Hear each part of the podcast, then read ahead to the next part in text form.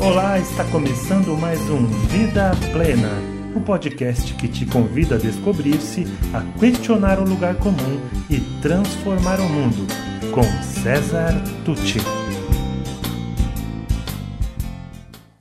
Olá, vamos continuar nossa conversa sobre propósito. Né? Estamos no capítulo aqui 4, que é justamente busque pacientemente identificar seu propósito. Olha só que pacientemente é uma palavra-chave. Né? Eu disse da outra vez que quem acaba buscando soluções fáceis, mágicas, acaba caindo aí no, em contos do vigário, digamos assim, comprando cursos que não tem nada a ver, fazendo treinamentos que prom, prometem mundos e fundos, sendo que isso é um trabalho de tempo, de interiorização, de às vezes de uma vida ou de grande parte de uma vida. Não quer dizer que os treinamentos não ajudem, não, tá? Eu, eu dou treinamentos também sobre isso, mas os, os treinamentos têm que indicar caminhos, dar dicas, indicar caminhos, provocar reflexão e não dizer assim, não, em três dias eu faço você descobrir seu propósito, porque isso é conversa de, de vendedor, então cuidado, tá? Bom, e por que, que esse assunto do propósito, né, do sentido, está tão em, em, na moda hoje, né? Tem pessoas mais antigas que até se incomodam com isso, né? Porque muito jovem diz, ah, eu não sei se eu quero continuar nessa empresa. Como eu contei ontem a história de uma Sabrina, né, que fez direito, passou na OAB, né, ou seja, conseguiu o mais difícil, entrou numa grande empresa e depois largou tudo para ir para fora do Brasil tentar outra coisa, porque ela não estava feliz, aquilo não estava batendo com o que ela acreditava que deveria ser o sentido da sua vida, um propósito na sua vida, propósito que ela ainda nem identificou direito, percebam? Então a, a, a nossa vida é assim, é desafiante mesmo, é assim que a gente cresce. Mas por que que hoje esse assunto está tão em voga se antes não era? Né?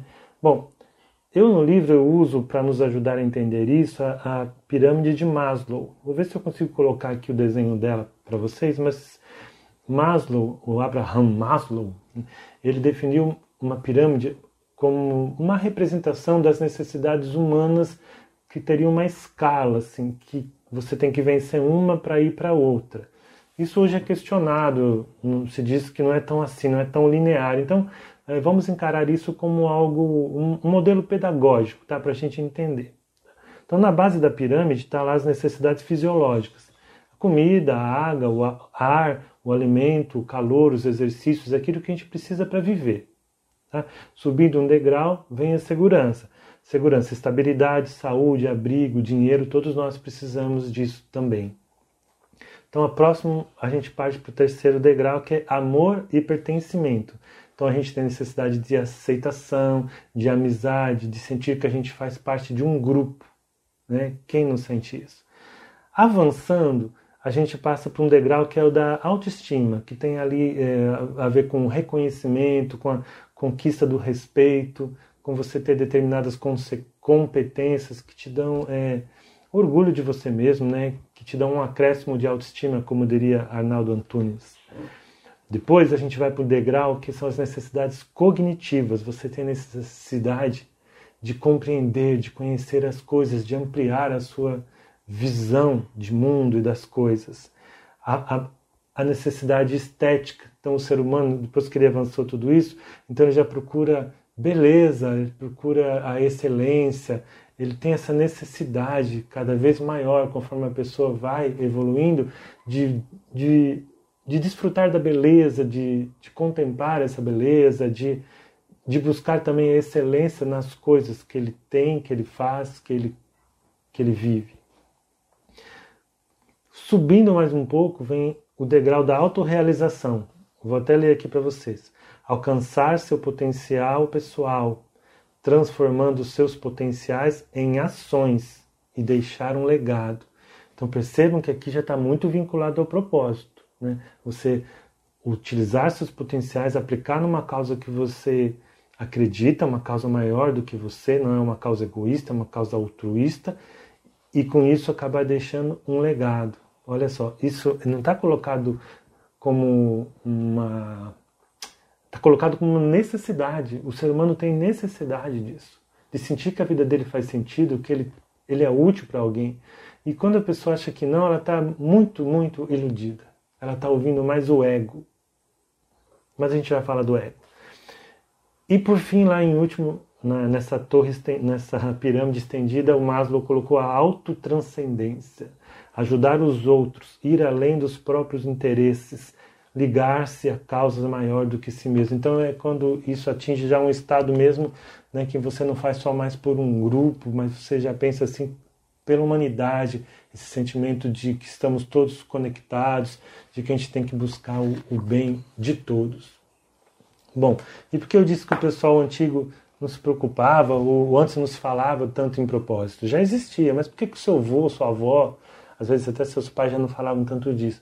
Percebam que, não sei a história de vocês, mas a história da minha família, meus avós, meus bisavós, meus avós, eles lutaram grande parte da vida dele pela sobrevivência eles mal avançaram os primeiros degraus dessa pirâmide. Então lá, as necessidades fisiológicas, segurança, amor e pertencimento, então eles tinham a família, conseguiam chegar ali, na, às vezes, na autoestima. A cognitiva já ficava prejudicada, porque muitos dos nossos avós, bisavós, não estudaram ou fizeram só o primário, né, em, em condições bem mais complicadas, não tinham acesso à informação como nós. Então, com isso, eles acabavam não desenvolvendo também seu senso estético, muito menos se autorrealizando, não, não havia espaço para isso, tinha que se ganhar o pão de cada dia.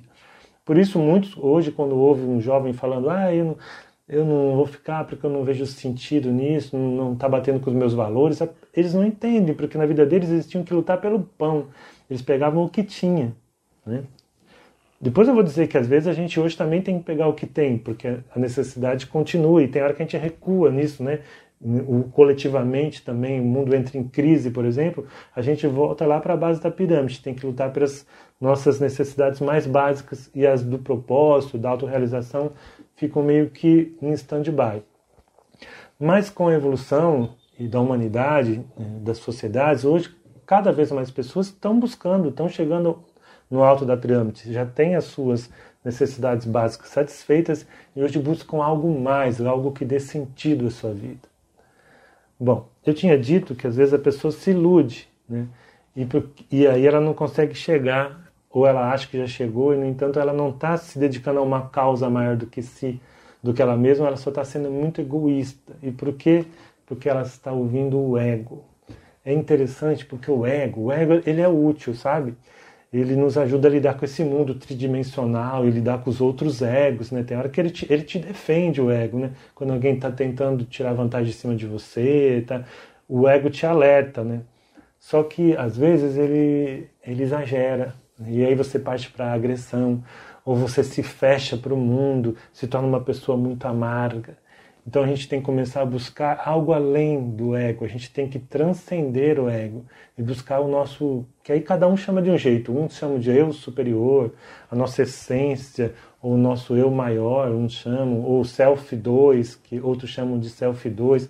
Buscar o nosso lado essencial, o nosso lado sábio, sereno, que é capaz de transcender e que foi muito estudado aí pelos monges, pelos budistas, pelos tibetanos, pelos religiosos, mas que hoje está sendo estudado também pela ciência. Não sei se vocês já ouviram falar da teoria U, é, é, do Otto Scharmer, do Peter Singer, eles são cientistas do MIT e de outras universidades famosas que hoje estudam, por exemplo, a meditação, que é uma das formas de você buscar esse seu eu sábio, né, esse self, self 2, vamos dizer assim. Então, sobre isso nós vamos falar no próximo vídeo, tá? Porque uma das maneiras de você buscar o seu propósito é você estar em contato com esse seu com essa sua essência. E para isso você tem que calar um pouco o ego. O ego, ele é barraqueiro, ele é barulhento. Então, imagine um carro tem o piloto e o copiloto.